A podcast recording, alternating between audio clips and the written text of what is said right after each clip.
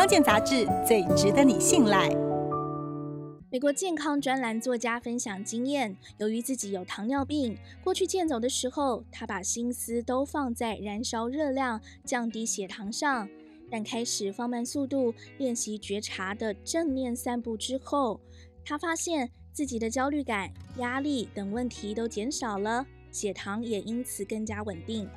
科学家发现，正念散步可以维持体态、提升心肺和肌肉耐力，而且有益于掌管学习和长期记忆的海马回，促进大脑的认知功能。根据研究，平时多实践正念散步，还能减少许多疾病的风险，包括冠心症、高血压、气喘、第二型糖尿病、新陈代谢症候群、大肠癌、乳癌、髋骨或脊髓骨折、大脑老化或是记忆衰退以及忧郁症等等。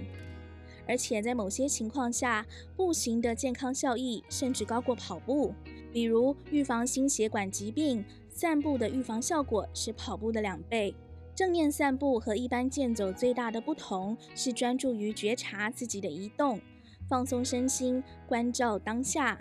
走得多快，消耗多少卡路里，终点在哪里都不重要。建议你找一个不会被影响的散步场地，比如河边、公园或是一条小巷弄，并且穿上舒适的衣鞋。如果你预计走得久一些，记得准备一些水。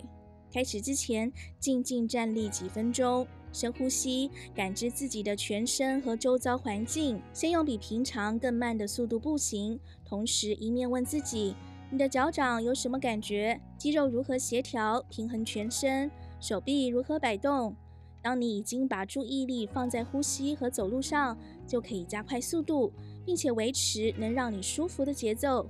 结束散步的时候，同样静静站个几分钟，做几个深呼吸。